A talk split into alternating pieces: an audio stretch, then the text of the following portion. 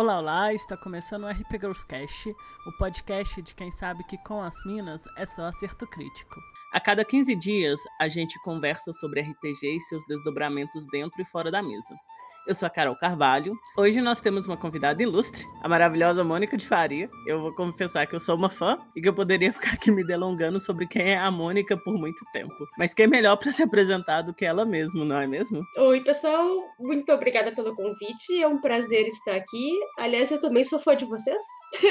é, adoro a iniciativa de vocês, e não só do podcast, mas de todo né, o manifesto é, RP Girls. Acho que vocês fazem um trabalho maravilhoso e importante para toda a comunidade do RPG. Né? Eu só tenho a agradecer de estar aqui conversando com vocês nessa manhã. É claro que eu acho sempre legal essa coisa do podcast, né? Eu tô falando manhã, mas sei lá em que horário o pessoal tá escutando essa viagem no tempo, né? Para quem não me conhece, eu sou professora da Universidade Federal de Pelotas. Eu sou designer de formação e dou aula de design de personagens, de design de jogos, né? Nos cursos de design gráfico gráfico, design digital e cinema de animação da, Universidade Federal de Pelotas, no Rio Grande do Sul. E também atuo né, a partir da universidade, né, em colaboração né, com estúdios independentes como game designer. Então, eu atuo junto ao Universo Simulado, com o meu sócio, Luiz Cláudio Gonçalves, e o Dados Selvagens, com David Dornelles. E no Universo Simulado, né, com o Luiz Cláudio, eu sou editora do cenário Tordesilhas, Sabres e Caravelas, do qual ele é autor,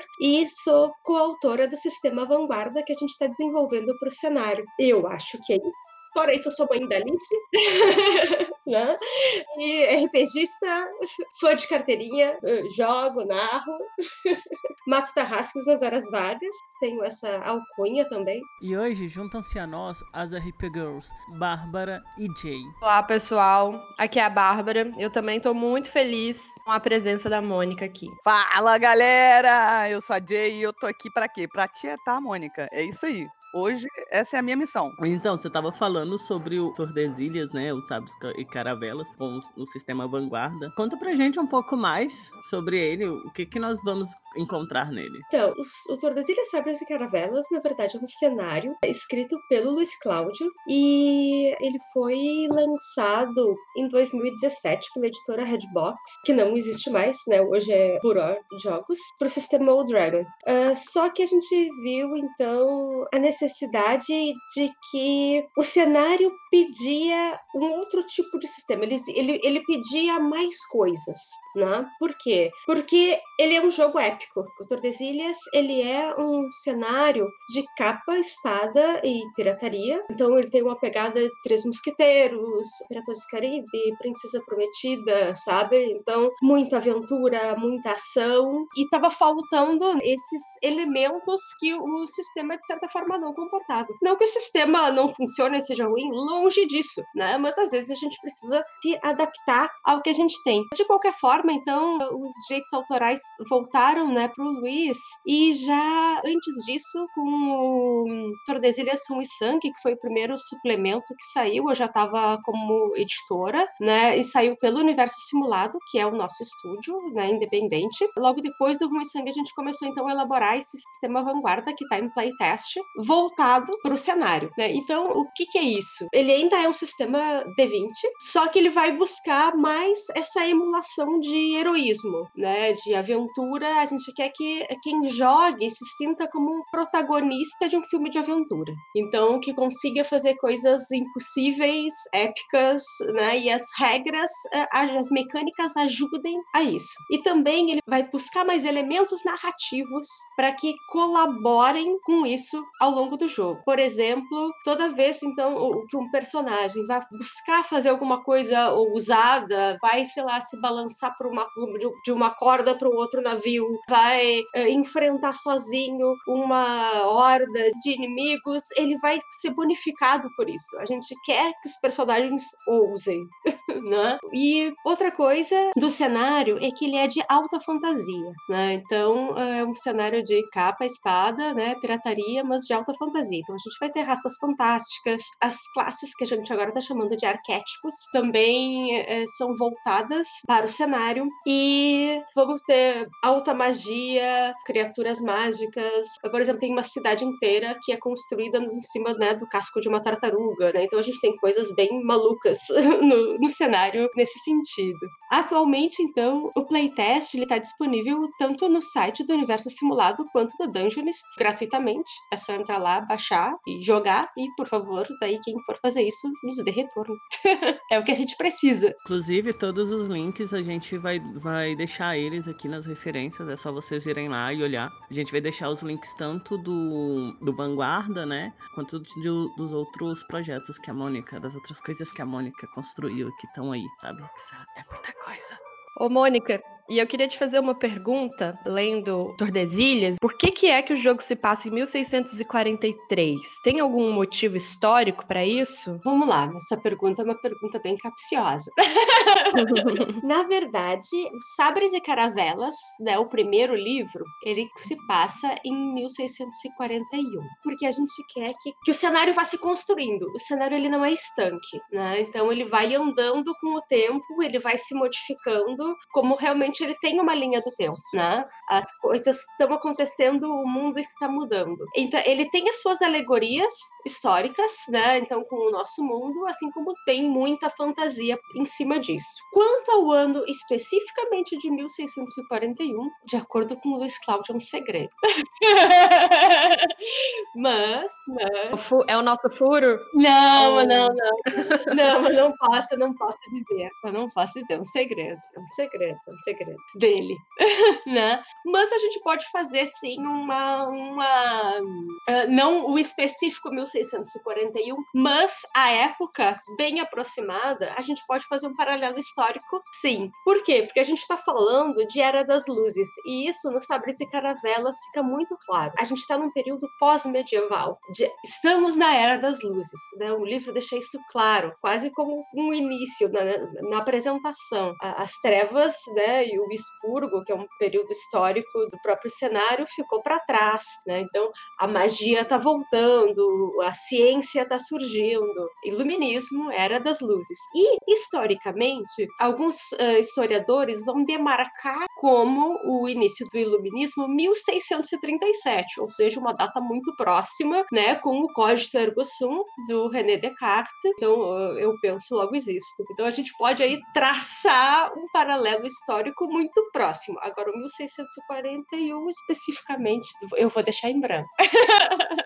Mas a época tá aí. É o iluminismo. Eu curto muito história, sabe? Eu achei bem legal, assim, de depois de ler Tordesilhas, que eu comecei a fazer uns paralelos, né? Por exemplo, ali quando fala do mundo novo, né? Enfim, não sabia se isso era Brasil, enfim. E aí eu fui pesquisar o que, que tinha em 1643, né? Porque eu também li um livro bem bacana do historiador Evaldo Cabral de Mello, que chama O Brasil Holandês. E ele fala muito sobre essa questão das expedições marítimas marinhas, enfim, né? E aí, em 1643, eu achei esse ano, assim, foi o ano que foi criado o Conselho Ultramarino, que era um órgão da coroa portuguesa e que ele vigorou durante o reinado do Dom João VI, né? E o lance era meio esse, assim, eles eram tipo um ministério da fazenda, assim, que cuidava dos assuntos marítimos de Portugal, né? E aí, como tem os lusitanos, os castelhanos, enfim, eu fiquei pensando se isso não podia ser um, um pequeno easter egg, assim, e também porque foi em 1643 que acabou o contrato do Maurício de Nassau aqui no Brasil, no Brasil holandês, enfim, foi quando ele retornou pra Holanda e tal, e aí eu fiquei pensando, ai meu Deus, será que é tipo de pós-Nassau? Sei lá, fiquei bem uma viajada, assim, mas ok.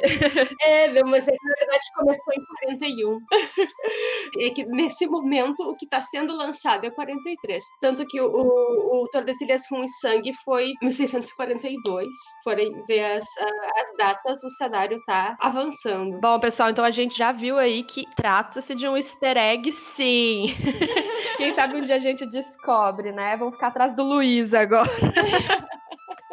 Mas estava uh, falando então de questão de, de novo mundo. Sim, o novo mundo vai representar então as Américas, né? E a gente já colocou, uh, apresentou algumas coisas, né, de novo mundo nos livros. Tem Vera Cruz. Vera Cruz sim representa o Brasil. Ah, isso que eu ia te perguntar. Eu ia te perguntar o que é que tem de Brasil no Tordesilhas, assim. Tá, então, é, a gente tem Vera Cruz, vai representar o, o, o Brasil, só que ele ainda vai sair um suplemento especificamente para isso. Por quê? O Tordesilhas também tem, enquanto cenário, esse interesse de tirar essa visão só eurocêntrica. Porém, querendo ou não, o que a gente conhece na sua maioria é a visão eurocêntrica e o contexto do Brasil está relacionado historicamente a uma história eurocêntrica. E isso faz sentido, assim, querendo ou não, as navegações só chegaram por causa desse contexto. Então, eh, se achou necessário, né, o próprio Luiz colocou, e como editor eu concordo, explicar o que está acontecendo lá para chegar aqui. Então, uh, logo em seguida, a partir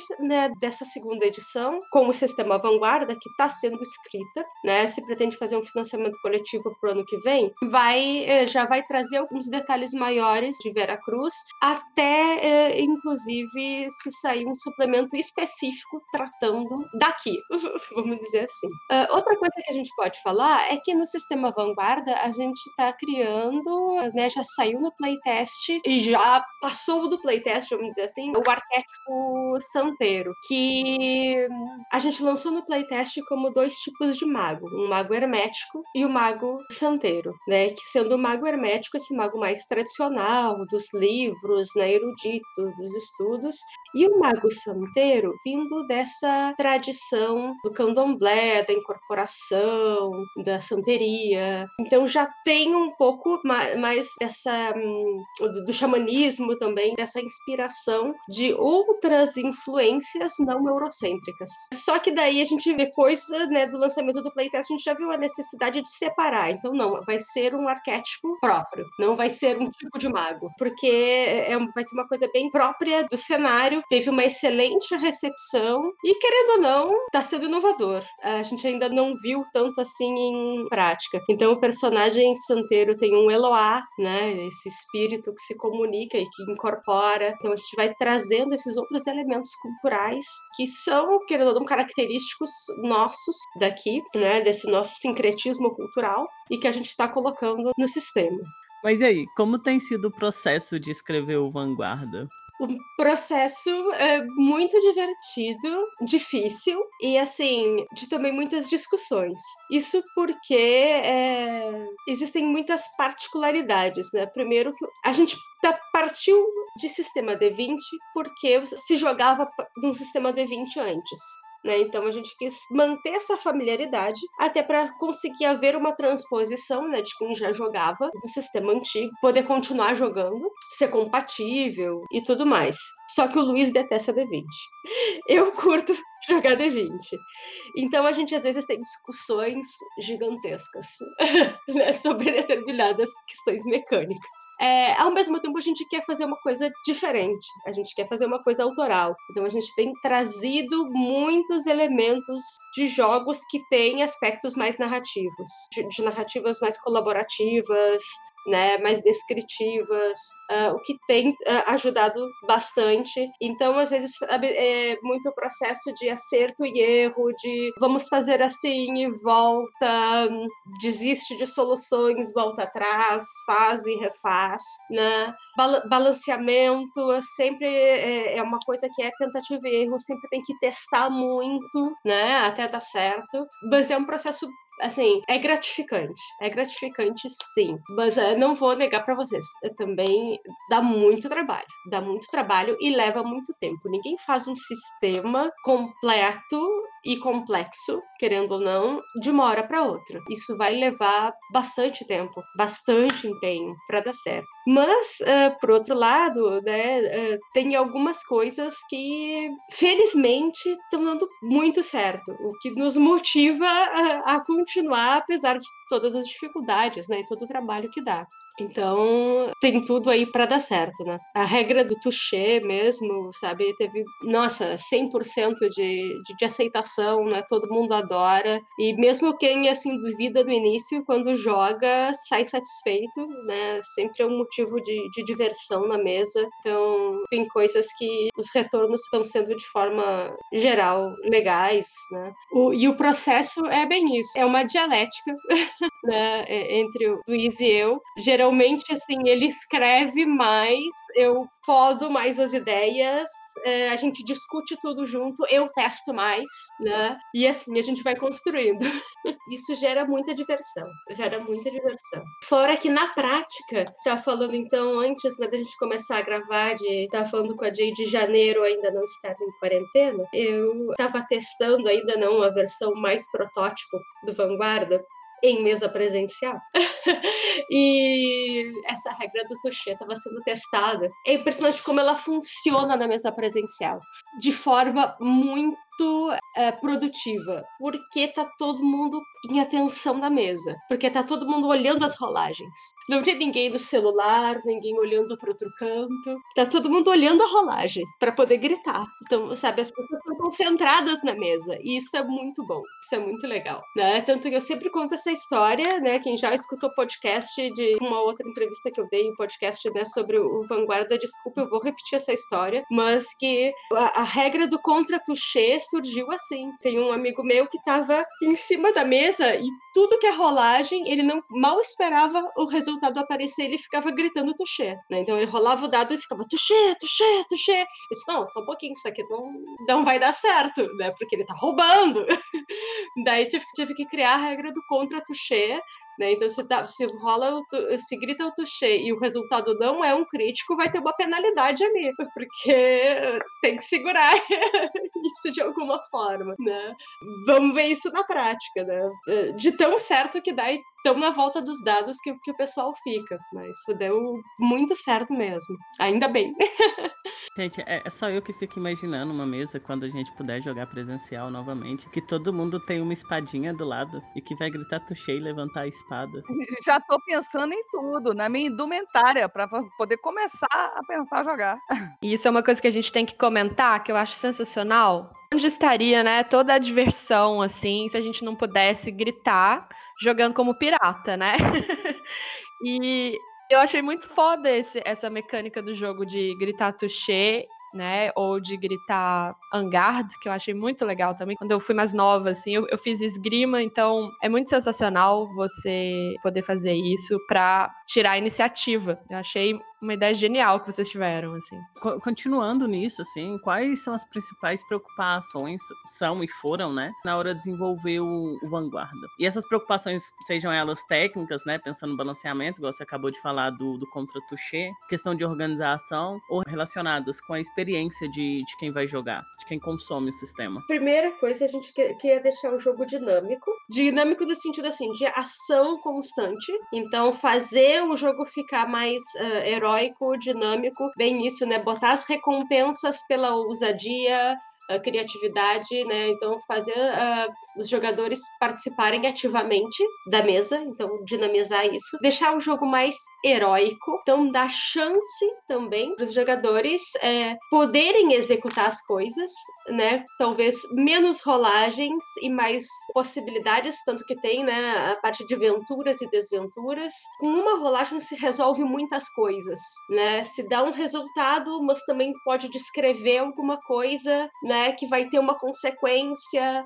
Uh, fazer o jogador participar da narrativa, né, dar poder narrativo ao jogador. Então, esse tipo de experiência também, né, e exatamente para simular né, essa ideia do protagonismo heróico. Esses aspectos foram muito importantes para a gente.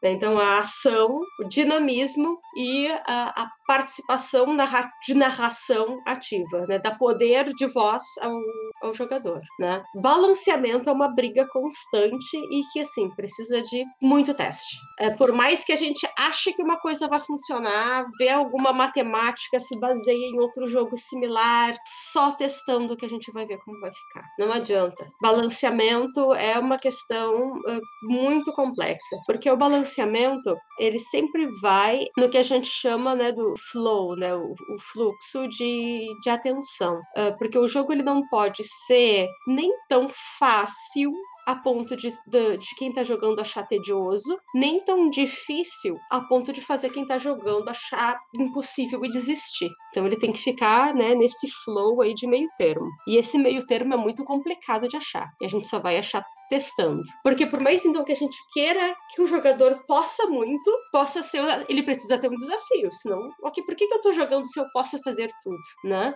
Uh, então, uh, achar esse limite, como que a gente vai trazer complicações e ao mesmo tempo dar esse poder ao jogador é uma coisa complexa, assim. Eu imagino, assim, e eu penso também que chega um momento que vocês têm que bater o martelo para algo, porque aquilo, né, não tem como você agradar todo mundo, porque às vezes a coisa vai ser muito simples para um, ou vai ser muito simples para o outro. E as pessoas vão procurar formas de combar, elas vão procurar formas de fazer as coisas que elas estão afim de fazer, mesmo que o sistema acabe não. A proposta do sistema não seja é, proporcionar isso, né? Ou seja, eu não sei, né? Nunca estive nesse papel de autora, né? De escritora de sistema. Mas acho que chega um momento que você tem que bater o martelo e falar: é isso, gente. A gente tem para oferecer, é isso. Quem tiver afim de jogar, joga. Sim, sim, tem uma hora que tem que ser assim. E é impossível agradar todo mundo. E isso é uma coisa que a gente precisa ter muito claro. Por mais que, uh, às vezes, chegue alguém que nos diga: não, mas eu não gostei disso, disso, tá ok. Paciência, né? Isso aqui tá funcionando de certa forma, vai ser assim. E, é, sabe, o jogo perfeito, perfeito, perfeito não existe. Sempre vai ter alguém que não vai gostar de alguma coisa. Né? Até a gente mesmo, né? Chega num ponto que a gente tem que parar mesmo, falar, não, é isso. Se deixar, a gente vai sempre querer melhorar um pouquinho aqui, um pouquinho ali. Você acha que tem um limite para isso? Qual que é o limite disso? Vocês já começam a enxergar? Eu acho que é a funcionalidade, né? Porque assim, um bo... eu sempre digo assim que o bom sistema, não, não necessariamente um sistema assim que, ah, eu gosto. Lógico que a gente tem que gostar do que a gente está fazendo, mas é o sistema que ele funciona para aquilo que ele está se propondo. Se o sistema está prometendo uma coisa e ele te entrega isso, é um bom sistema. Agora, se ele está te prometendo uma coisa e ele faz outra, tem um problema, né? Então é aí que a gente precisa resolver a questão. Mas agora, esse limite, como achar esse ponto final, é uma coisa bem complicada é uma coisa bem complicada, porque pode ser que às vezes algum tipo de discussão vá voltar, a gente tem que colocar na nossa própria cabeça que deu, está pronto, precisamos partir para um novo ponto, senão o jogo nunca vai ficar pronto, nunca vai acabar. É, é, é até complicado a gente dizer assim, ó, tá funcional, né? Tá jogável, é isso aí. Vamos adiante. Como é que tá sendo a recepção do Vanguarda? É, felizmente tá sendo até bem melhor do que eu esperava, o que tá me dando um medo e eu quero críticas. Uh, críticas construtivas, é claro, não é só detonar, né? Detonar não ajuda ninguém. Tá sendo muito uh, boa, né? Quem tá jogando tá curtindo bastante, assim. É... No primeiro playtest, a gente teve bastante crítica e que a gente conseguiu, então, acho que sanar para esse segundo playtest, né? Várias delas. Tem um caso específico, por exemplo, que foi na questão das proficiências, que o primeiro playtest, um monte, a gente recebeu bastante crítica em relação a isso, críticas construtivas, é claro, né? Tô falando desse tipo de crítica. E daí a gente foi, então, trabalhando em cima disso e não recebemos nenhum feedback a respeito disso, né? Nesse segundo playtest. Eu tô pensando, então, poxa, deve estar tá redondinho, né? Não deve estar, tá, não vou dizer assim que tá, uau, que perfeito, que negócio genial, mas não é um problema, tá direitinho, né? Que eu tô imaginando. Então, tem muitas coisas nesse sentido. Mas, no geral, a recepção tá muito legal. Tá muito legal mesmo. Uh, e mesmo assim, as coisas que tem problema que a gente tá enxergando, que são pontuais, estão vindo dos testes e estão muito vindo dos testes que a gente tem feito e pedindo esse retorno, observado esses retornos, né? Mas de uma forma geral, eles são, são, são coisas muito pontuais, assim. Só que de qualquer jeito, essas coisas pontuais são importantes. A gente precisa delas para corrigir. Estou muito contente assim com uma boa recepção do sistema até, até então. Tanto que a gente está, lógico, ajeitando várias coisas ainda em relação a esse playtest 1.5, tanto que algumas já mudaram, como o próprio santeiro, né, que virou um arquétipo. A gente ajustou algumas coisinhas, né, dos povos, raças. Então, assim, sabe, algumas mecânicas bem pequenas a gente está ajustando. A gente até já colocou no site do Universo Simulado algumas pequenas mudanças que a gente observou em relação ao playtest. E estamos partindo já para um novo ponto, que são, então, coisas que ainda não apareceram, como regras de navegação, exploração e coisas assim que estão faltando ainda no, no sistema. Super legal isso, assim. E críticas sempre são bem-vindas, acredito eu. Mas a, além do Vanguarda, você tem várias outras produções, né? Tem, por exemplo, o Tordesilhas Personalidades Femininas de Alexandria e Além, que eu tô completamente apaixonada por ele tem o Tordesilhas e o Destino de Cassandra e várias outras coisas que, como eu já disse, vou estar tudo no link aqui. Como você entrou nessa de escrever material para RPG? Olha, foi por acaso. então, eu comecei a um grupo de RPG online, né? Por incrível que pareça, que foi assim.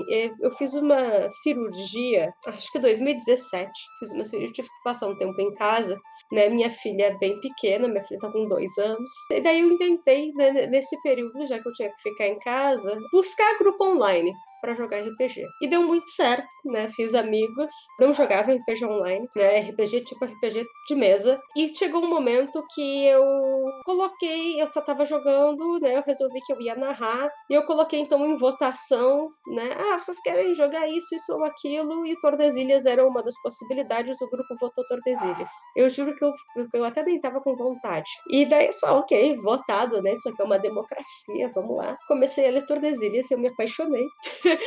Daí eu resolvi que eu ia escrever diário de campanha para um blog. Fui convidada até pelo Felipe Pepe, comecei a escrever na Guilda dos Mestres, os diários de campanha ainda estão lá. Fui trocar uma ideia com o Luiz né, sobre isso. O Luiz leu os meus diários de campanha, daí eu mostrei um pequeno texto para ele que eu fiz sobre a preparação dessa campanha e ele curtiu muito e ele começou a me incentivar a escrever uh, e mostrar algumas coisas para ele do que eu preparava para essa campanha. Quando eu vi, eu estava escrevendo escrevendo. Foi uma coisa meio natural. Né? Porque quando ele começou a me, me pedir opinião sobre os textos dele. E assim eu fui. Quando eu vi, eu tava no meio.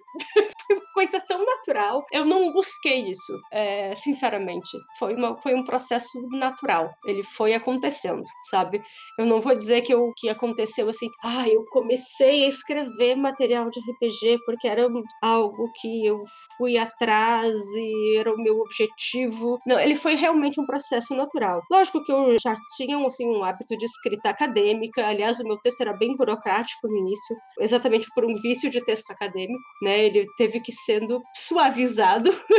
Essa foi a minha principal dificuldade no início, mas sempre consegui escrever e eu fui gostando desse processo. Eu, lógico, também já conhecia, né, teorias de game design, então também teve essa facilidade. Quando vê, o Luiz foi me convidando né, para ler os textos dele, escrever com ele, e assim foi indo. Eu fui escrevendo pequenos textos, né, cada vez mais, daí surgiu o primeiro projeto, na verdade, foi o Tordesilhas Destino de Cassandra, que ele saiu depois, mas foi o primeiro projeto, né, é, então junto com o Luiz, com o Rafael Alves e com o Zuka. Tem o Tordesilhas Incursões em Ilha Redonda, com David Dornelis pelo Dados Selvagens, que ele é uma ampliação vamos dizer assim, do Tordesilhas Rum e Sangue, porque a gente vai falar mais ainda sobre a Ilha Redonda, né, onde se passa Tordesilhas Rum e Sangue. Então a gente coloca mais detalhes ali, tem uma aventura e tal, escreveu junto. E esse projeto que eu coordenei, mas também não é escrito só por mim, apesar da maioria, maior parte sim, que é Personalidades Femininas de Alexandria e Além. A gente lançou então no Dia Internacional da Mulher, nesse ano, e a gente colocou então várias, né, uh, figuras uh, femininas importantes do cenário. Uh, e daí a gente também colocou muitos aspectos que consideramos importantes né, no cenário, de como o papel feminino é importante, como a gente não quer um cenário misógino e não é um cenário misógino, né, de como a gente valoriza, quer mostrar isso a partir do cenário, a questão das minorias sociais de uma forma geral, de que dentro do cenário não são minorias sociais, essa ideia de equidade. Então a gente quer usar o cenário para exprimir isso, né? Então e o meu papel como editora, né, também está sendo isso, não só como escritora, né? Mas eu tento valorizar isso aí também. Eu estou escrevendo também um mini cenário para Tordesilhas, eu estou escrevendo um outro que daí não é para Tordesilhas. tenho uh, outros trabalhos, é, eu tenho algumas coisas para o Dragon nas antigas Odezines, fanzines de O Dragon, e saiu um mini cenário meu também na Forbidden, que é a revista do Dragon atual, e deve sair, uh, ainda não foi publicada, a segunda parte da Crônica das Chamas para o Dragon, né? A primeira foi escrita pela uh, Franz Andrade, que é a Relíquia do Vale do Trovão, da Franz Andrade pela Elisa Guimarães, e daí a segunda parte que é a Relíquia do Porto das Brumas, foi escrita por mim e pela Elisa Guimarães. Aí deve sair pela Buró, não sei quando. Mônica, te escutando falar, você citou tantos trabalhos, você escreveu tanto, depois de tanto produzir e de né, ainda produzir para o RPG, é, você criou um processo para instigar a sua criatividade? Você tem um ponto de início para a construção desses universos fantásticos? Você tem, por exemplo, um roteiro para quem, ah, bom, eu vou começar a escrever agora por, da onde que você parte? Qual é o ponto? Depende do que eu tô fazendo. Depende, assim, eu tô fazendo uma aventura, eu tô fazendo um cenário, sabe? Um mini cenário. O que eu tô fazendo? Eu sigo métodos diferentes para cada coisa. Primeira, eu tento pensar no tom que eu quero dar. O tom no sentido assim, ah, eu, eu tento pensar num sentimento, sabe? Eu quero pensar uma coisa mais de terror, mais passar mais medo, eu quero passar uma coisa mais alegre, eu quero passar um tom mais cômico, mas ao mesmo tempo misturar com alegorias políticas, sabe? Eu tento achar um tom.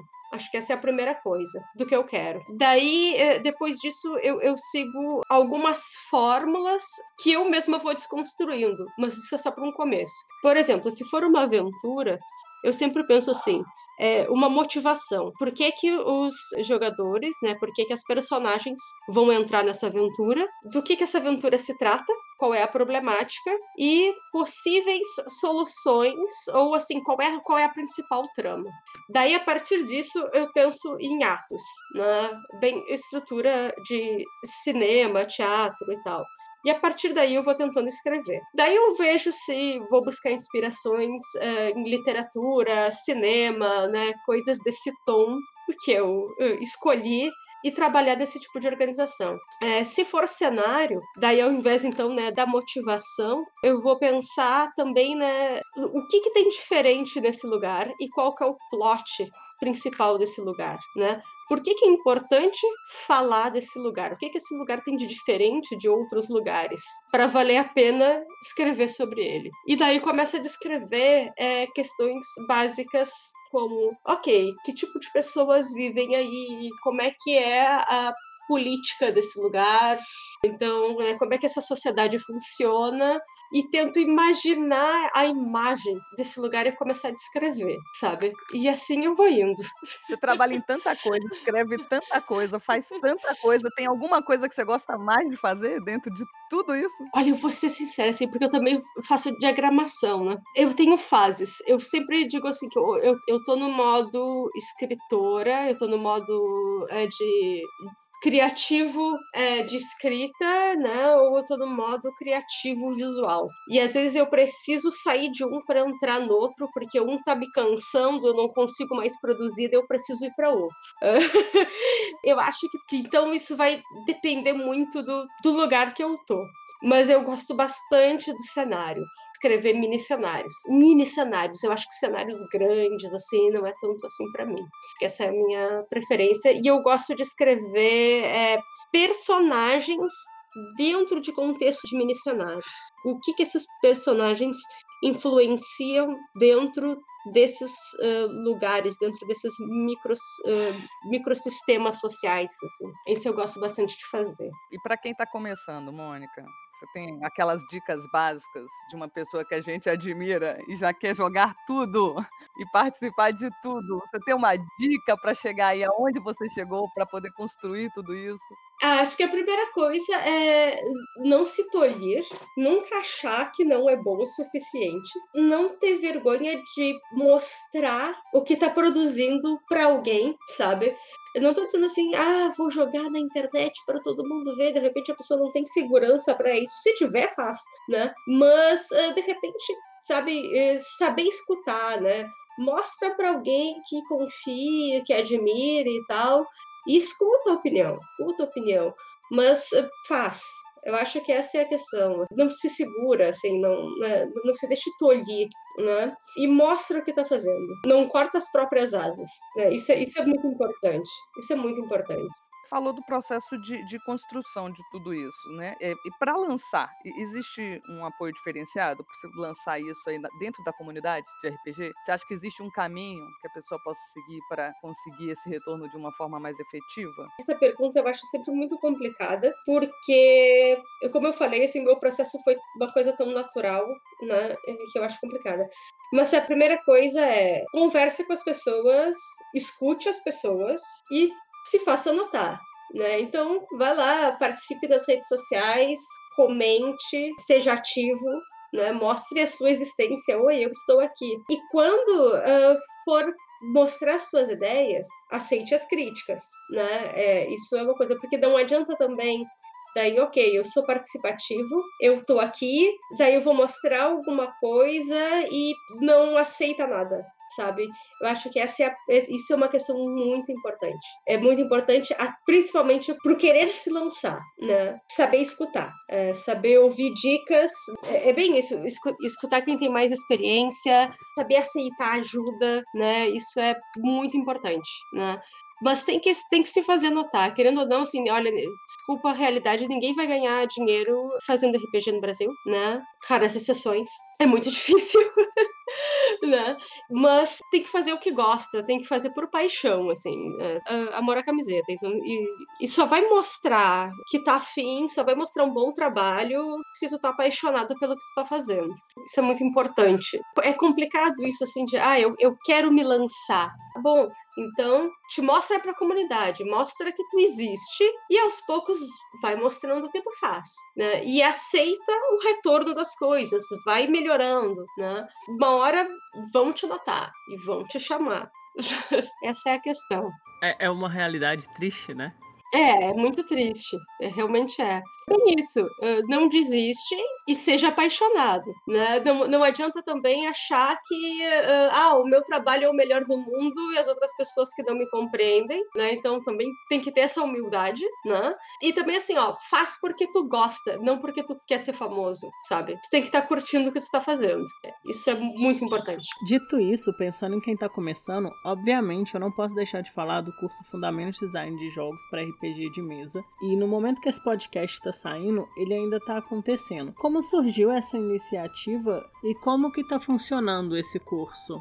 Então, na verdade, isso é um projeto meu a partir da Universidade Federal de Pelotas, é um projeto de ensino, pesquisa e extensão, de uh, fazer essas aulas públicas, né, abertas uh, para a comunidade a partir dessas lives na Twitch. Ele começou dia 24, daí teve o um encontro dia 24, depois dia 7, elas são quinzenalmente, nas sextas-feiras, às 15 horas, no canal Jogos Imaginários. E a ideia é isso, é não deixar o conhecimento preso da universidade, né? e democratizar o que se faz dentro da universidade pública com a comunidade, afinal de contas, é público, né? É essa a ideia. Surgiu a partir daí. Eu falo sobre fundamentos de design de jogos, fundamentos mesmo, e uh, transformar esses fundamentos de design de jogos pensando na realidade do RPG de mesa. Então, cada live eu trago algum uh, fundamento básico de design de jogos e depois a gente tá junto com o chat construindo um pequeno RPG. Lógico, o RPG está sendo construído assim, né, bem simples, uh, mas a ideia é então tentar aplicar essas teorias, né, mais acadêmicas da literatura de design de jogos para ver como é que isso se adapta para o RPG. Então a ideia é essa, né, difundir o, o conhecimento da universidade para a comunidade. E como ele é um projeto que vem da universidade, ele é um projeto né, de, de ensino e extensão, é, tem sempre a brincadeira da chamada, né? Brincadeira até ali, porque uh, assistindo uh, até o final do ano 10 lives, eu posso emitir um certificado de participação, né? Então, vale o currículo. Marca na agenda e vamos participar. Você começou a falar, né, sobre a sua vida na academia. É, da onde veio o interesse de seguir a vida acadêmica e como foi essa sua trajetória acadêmica? Olha, desde a faculdade. Então, eu sou formada em artes visuais, habilitação em design gráfico. No final da faculdade, eu já estava me voltando para academia. Eu, meu TCC já foi voltado para história em quadrinhos, né, para teorias do imaginário, já estava então né, me voltando para o imaginário e personagem. E em seguida eu entrei para o mestrado e comecei a trabalhar numa editora. Só que eu não estava, né, me mudei para Porto Alegre nessa época para fazer isso e não estava dando conta das duas coisas ao mesmo tempo e eu optei pela carreira acadêmica, né? Me servia mais, era que eu queria. Eu fiz o meu mestrado ainda né, na área de quadrinhos, personagem e imaginário. E logo que eu terminei o mestrado, é, eu queria continuar estudando, comecei uma especialização e comecei a dar aula numa universidade particular. Na especialização, eu fui mais ainda para a questão do imaginário e fui ampliando a ideia de personagem, né? Cada vez mais. Foi um momento bem conturbado, né? Começar a trabalhar como professora, porque eu comecei a dar aula muito cedo, tinha recém terminado o mestrado e eu tinha alunos da minha idade. Eu comecei a dar aula com 25 anos. É, então era uma situação muito estranha. Mas, enfim. Daí em seguida, no doutorado, daí eu já realmente foquei para design de personagens e fui ampliando, né? Saindo do quadrinhos, eu já fui para jogos, animação e tal, mas é, sempre com essa ideia e fui mais assim para construção, né? Então pegando mais a parte do design em si, né? Sempre o, o imaginário presente a isso e junto com o doutorado, né? Eu, eu voltei para Pelotas, passei um concurso público para lecionar nos cursos de design aqui. E aqui eu fui criando essa área tanto de design de personagens, né? E aos poucos, até mesmo por interesse, tanto interesse meu quanto uma demanda dos estudantes a começar a orientar trabalhos voltados para jogos. Daí surgiu a disciplina de jogos mais digitais, que até o professor Tobias, a professora Gisele que começaram a dar, mas por uma questão de atuação, eu acabava orientando mais trabalhos que eles, né? E até mesmo por uma atuação nas práticas, né? Eu já fazia isso mais do que eles, uh, a disciplina passou para mim, né? A gente até agora está com uma ideia de, de aumentar isso, então ter uma parte mais, uma disciplina para jogos analógicos, né? Uma disciplina para jogos digitais, né? Hoje a gente faz uma parceria, então eu, eu já fico com essa parte de jogos tabletop, né? E, e eles com uma parte mais voltada para os jogos digitais, quanto aos interesses, né? Dos, dos alunos, apesar da disciplina toda, né? Eu ser responsável, então, foi um processo natural, né? Foi um processo de, de interesse meu, é, de demanda dentro da universidade, e os meus estudos já iam convergindo para isso, foram caminhando para essas questões. Né? Acho que a gente vai. A, a, carreira vai se construindo com as coisas que a gente faz, né? A vida vai moldando. foi mais ou menos isso. Eu sempre digo, né, que eu, eu não sei se foi é, empenho, se foi um pouco de empenho, um pouco de sorte, um pouco de tudo, tudo junto, que eu tenho a felicidade de trabalhar na área que eu sou apaixonada. Então, eu sou muito feliz nesse ponto. Mônica, e depois desse currículo vastíssimo, quem é a Mônica, para além de tudo isso que a gente já falou? Ah, antes de mais nada, acho que eu sou a mãe da Alice, né, em tempo integral. Tenho minha filha de 5 anos. É, acho que ela é minha maior inspiração hoje em dia, né? Tudo que eu faço é para ela. e Uh, responder quem a gente é uma coisa tão uh, complicada, né? é uma pergunta difícil. Difícil. Foi uma, foi uma pergunta ontológica, né? Quem é É uma pergunta ontológica. É. Nossa, quem sou eu? Sei lá, tem gente, tem gente que faz terapia para responder isso, gente. Mas. é... Mas uh, tem várias histórias aí que eu poderia contar, né? Além do RPG, além dessa minha face muito nerd, como vocês já viram, então, viram falando de cinema, de animação, de quadrinhos, né? Então eu gosto de tudo isso. Né, além dos jogos, além do RPG, uh, sei lá, uh, o que, que eu posso uh, falar sobre mim. Fiquei perdida, Você tá lendo gente, recentemente, conta aí pra hum, gente. Livro de cabeça. Olha, não, eu estou lendo é, o livro, aliás, que o Luiz Cláudio me deu. É, é, Cyrano de Bergerac. Foi o livro que inspirou ele a escrever Tordesilhas. Esse é o livro que eu estou lendo. Então, ó, quem é a Mônica? Eu sou uma pessoa muito indecisa. Eu sou uma pessoa extremamente indecisa. E se tem uma coisa que eu tenho muita dificuldade é de ter favoritismos, sabe? Qual que é teu coisa favorita? eu entro em pânico, sabe? É, eu tenho muita dificuldade em ter favoritismos e às vezes eu tenho umas respostas prontas que eu não sei, que elas podem estar perto da verdade, mas eu não sei se elas são verdade, sabe? Que é só para se me apertarem e me perguntarem, eu tenho que responder, sabe? Então tu me pergunta assim: "Ah, qual é o teu livro favorito?" Eu vou dizer que é Frankenstein, de Mary Shelley. Ok, é uma autora mulher, é um livro de terror, eu realmente curto pra caramba esse livro, né? É, ele é uma grande referência para mim, mas será que é meu livro favorito mesmo? Eu não sei. Ok, mas não, é Frankenstein, sabe?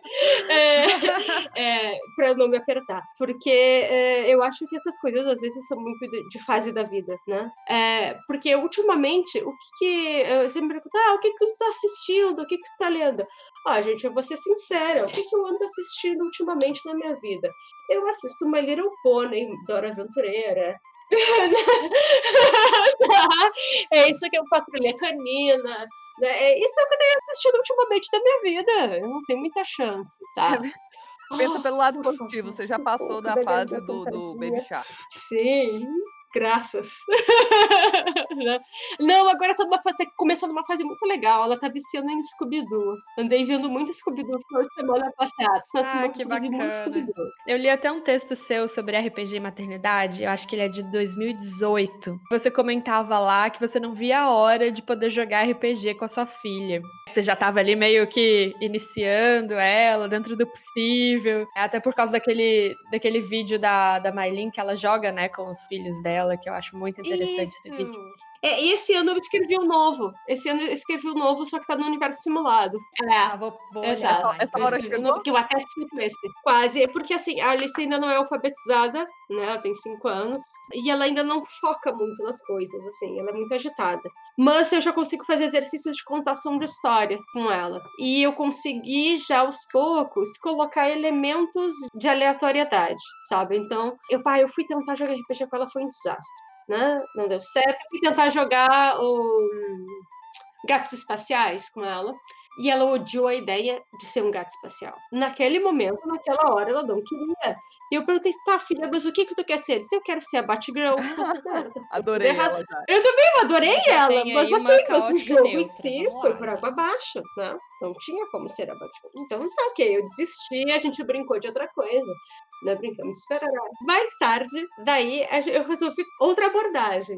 Daí, ah, então, vamos brincar que tu é o quê? Assim, daí ela começou a dizer que ela era uma princesa sonolenta, porque ela tava com sono. Ah, beleza, daí princesa sonolenta, vai fazer assim. E a gente foi contando uma história junto, até que ela enfrentou com aquela. Tinha o, o, eu achei o máximo o polvo zen, e o polvo era zen, porque então ele meditava muito e ele sabia das coisas. Uh, daí ela foi criando histórias, assim, daí ela, ela encontrou a bruxa de lixo, né? E a bruxa que enfrentava a bruxa feita de lixo, entendeu? Assim, eu fui é, exatamente, assim, eu, fui incentivando ela, né, dizer, ah, então, o que, que foi acontecendo? Mas daí a, a princesa sonolenta acordou, foi enfrentar a bruxa, né, coisas assim. É, daí depois eu fui conseguindo colocar elementos de aleatoriedade, usar o dado, né, de seis faces, ah, então ela sabe contar, né, Ah, se sair então um, dois ou três, vai acontecer tal coisa. Se sair, né, quatro, cinco ou seis, vai sair outro, vai acontecer tal coisa. Pode ser? Pode.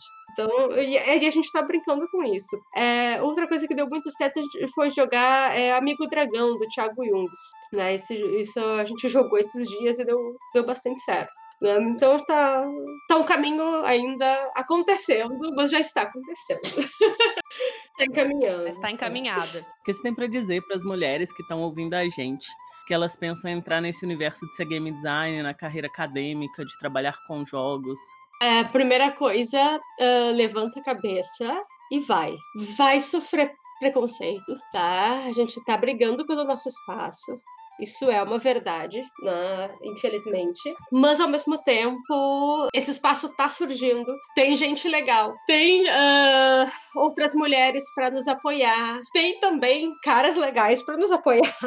Não, não vamos falar só de mulheres, né?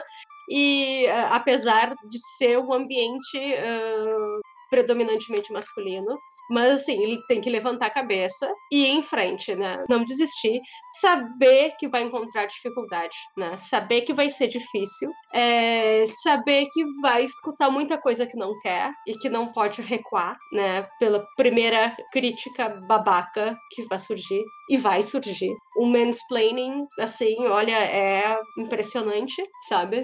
Tanto da parte acadêmica quanto da parte de mercado, né? Então, é muita coragem, força de vontade e buscar aliadas, né? Buscar aliadas. Acho que isso é muito importante. E mais do que isso, ser aliada, né? É também apoiar as outras, né? Ajudar o trabalho das outras. Isso é muito importante, né? Isso é o que eu preciso dizer. O nosso espaço só vai se construir se a gente se fortalecer se ajudando, né? Porque não adianta, não adianta a gente querer aliada e não ser. Ah, a gente não tá aqui pra disputar uma com a outra. A gente tá aqui pra se ajudar, né? Exatamente. Nisso fica o convite do, do RP Girls as mulheres que estão produzindo jogos e que querem produzir. Fala com a gente, assim. Vocês escrevem sobre isso também dentro da academia. Fala com a gente pra gente ver o que, que a gente pode fazer. Nem que seja de forma menor, talvez, compartilhando com outras mulheres também, para elas verem que elas podem, assim. E vamos nos unir. E é isso, né? Mas, e aí, Mônica, onde as pessoas podem te encontrar? Quais os projetos que estão rolando e vão rolar, né? Além do, do Vanguarda. E pensando que esses que ainda vão rolar, os que a gente pode saber, claro. Podem me encontrar na Twitch dos Jogos Imaginários, podem me encontrar no Universo Simulado, tanto né, pelo no site, no grupo do. pela página do Facebook, pelo grupo do Tordesilhas no Facebook, pelo Instagram, é, Dados Selvagens também, é, pelo Twitter, Instagram. Bom, tem várias formas de me achar por aí, contatos não, fa não faltam, né? Nesse momento, então, eu estou trabalhando bastante no Tordesilhas Oceano Desconhecido, que deve sair financiamento coletivo ainda esse ano. Eu estou trabalhando na edição, que é sobre exploração na naval fantástica, tá? E na segunda edição, né, do Tordesilhas, que vai ser uh, não só com as regras do Vanguarda, mas vai atualizar o cenário, né? Uh, que daí é pro ano que vem. Uh, também estou trabalhando num mini cenário, uh, em dois mini cenários, um para Tordesilhas e outro não, né? Uh, mas esses aí eu ainda, ainda não posso falar tanto. E junto ao Dados Selvagens também, num novo Incursões, Incursões em Marsella. Eu acho que eu estou perdida de tanto projeto. Geralmente eu, tenho, eu jogo nas quintas-feiras no RPG Notícias, jogo Forbidden Lands. E acho que é isso aí. todo mundo pode ficar tranquilo, porque os links vão estar todos aqui. É só vocês olharem nas referências que vai estar tudo aí. Sem desespero. É isso, Mônica, assim, eu quero te agradecer imensamente por ter aceitado o convite. Eu já disse, eu vou falar de novo, que eu sou muito sua fã, assim. Você é um exemplo para mim. Sabe aquela, quando eu crescer, eu quero ser, eu, eu quero ser pelo menos a metade disso. É mais ou menos assim. Ai, imagina! E eu sou mega fã de vocês. Não faço ideia. Como eu... Nossa! Nossa, eu fiquei encabulada. Assim. E eu acho a iniciativa de vocês uh, linda, assim, uh, linda, sabe? Eu, eu queria uh, conseguir fazer alguma coisa assim aqui, mas eu acho é muito complicado. Talvez porque eu moro numa cidade pequena, não sei. Quero, depois que essa pandemia passar, poder ir aí a Belo Horizonte e conhecer vocês pessoalmente. Esse ano eu queria, eu queria ter ido ao FIC, né? Se não tivesse acontecido tudo isso. É.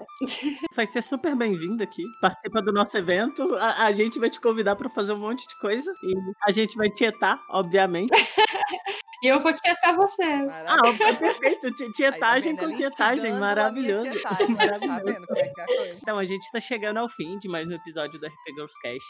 É, sigam a Mônica, como eu já disse várias vezes, os links vão estar todos aqui, é só vocês acessarem é, o link de referências. Então, o trabalho dela, onde encontrar ela, rede social, essas coisas vão estar tá todas aí. O trabalho dela, como vocês podem perceber, é sensacional e tem muito mais coisa além do que a gente falou aqui, é claro, porque a gente tentou ter um foco no, no Vanguarda e saber um pouco mais da dela e das produções dela, né? Além disso, acompanhe nosso trabalho nas redes sociais. Agora a gente também tá com a Twitch, a gente tá fazendo lives na Twitch e vem jogar com a gente, vem com a RP Girls.